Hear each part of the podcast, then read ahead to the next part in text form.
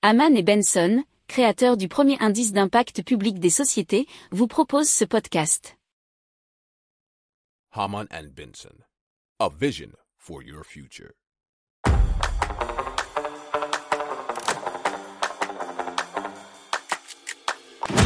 Économie, tech et innovation, hydrogène, énergie. Le journal des stratèges. Présenté par Boris Kahl. Bonjour à tous et bienvenue dans le journal des stratèges. Au sommaire aujourd'hui, on va vous parler eh bien du niveau innovation pour refroidir inspiré des ruches. On va vous parler aussi de l'Agence internationale de l'énergie qui vous parle d'un tournant majeur eh bien dans tout ce qui est carboné. Et euh, on va parler d'un bus sans conducteur pour la première fois en France et on terminera par Dark, qui est une arme secrète pour lutter contre les débris spatiaux. Vous écoutez le journal des stratèges numéro 387 et ça commence tout de suite.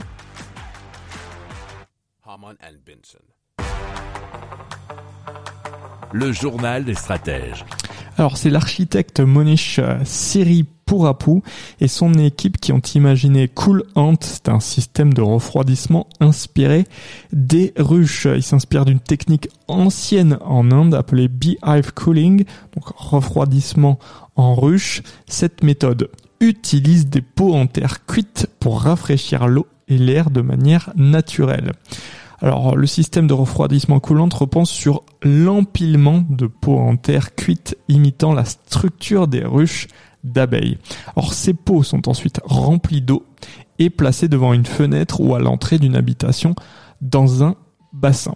Alors l'argile euh, des pots absorbe la chaleur de l'environnement grâce à un processus de refroidissement par évaporation évaporation. Une fois que l'argile est humidifiée, elle génère de l'air frais qui est diffusé dans les espaces de vie, ce qui offre un rafraîchissement naturel. Et c'est ce que nous expliquait 18h39.fr. Haman and Benson. Le journal des stratèges.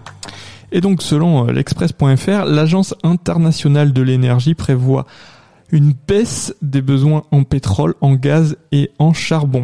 Alors jusqu'ici, euh, nous dit-on, un tel pic n'était prévu que pour le pétrole, dont la croissance devrait significativement ralentir d'ici à 2028. Parmi les pistes pour comprendre un tel phénomène, euh, alors l'agence pointe notamment le succès des législations favorables aux énergies fossiles, l'engouement pour la voitures électriques ou encore les changements structurels dans l'économie chinoise qui portent la croissance spectaculaire des énergies propres. Alors en 2022, euh, l'agence prévoyait déjà que la part des énergies fossiles dans la consommation mondiale d'énergie allait passer de 60% en 2021, environ 45% en 2030 et seulement 5% en 2050. Haman and Benson. Le journal des stratèges. Allez, on part euh, bien en France et en région parisienne où un bus autonome a eh bien fait autonome et électrique hein, a fait son entrée et c'est une première en France. Alors le bus circule sur la ligne 393 dans le Val-de-Marne, nous dit 24matin.fr, et propose un trajet gratuit du lundi au vendredi de 10h à 15h avec 17 places disponibles et se déplaçant exclusivement sur des voies réservées aux bus. Alors le bus est équipé de l'intelligence artificielle pour fonctionner donc sans conducteur, même si le conducteur est présent euh, à bord. Le bus mesure 12 mètres de long et est équipé de 5 capteurs dont 2 lidars, 2 radars et une caméra. Les résultats de cette expérience sont encourageants avec une vitesse moyenne euh, satisfaisante et la RATP envisage de prolonger les essais pour ouvrir progressivement la mobilité autonome à l'ensemble du pays en envisageant également des essais sans conducteur à l'avenir.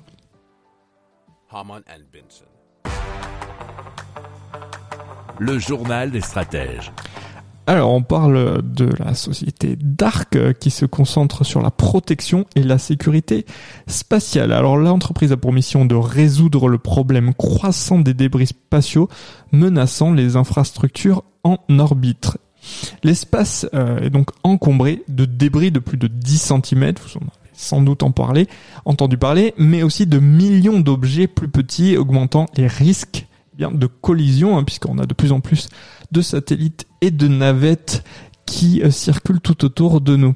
Alors Dark a développé un système qui est appelé Interceptor, qui permet d'accéder à n'importe quel point de l'orbite basse en moins de 24 heures pour retirer les objets dangereux. Alors le système fonctionne en installant un mini lanceur sur un avion de ligne qui a été modifié préalablement.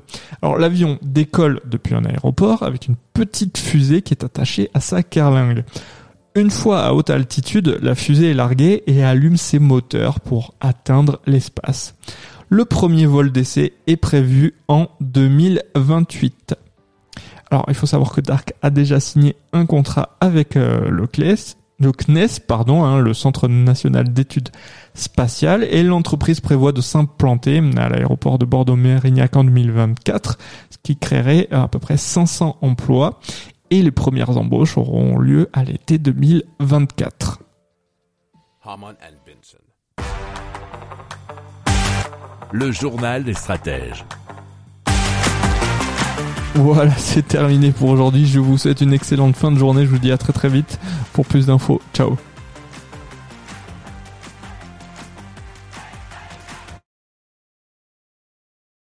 Pour approfondir ces sujets, abonnez-vous à la newsletter de Haman et Benson et écoutez nos autres podcasts que vous retrouverez dans les notes de l'émission ou sur notre site internet.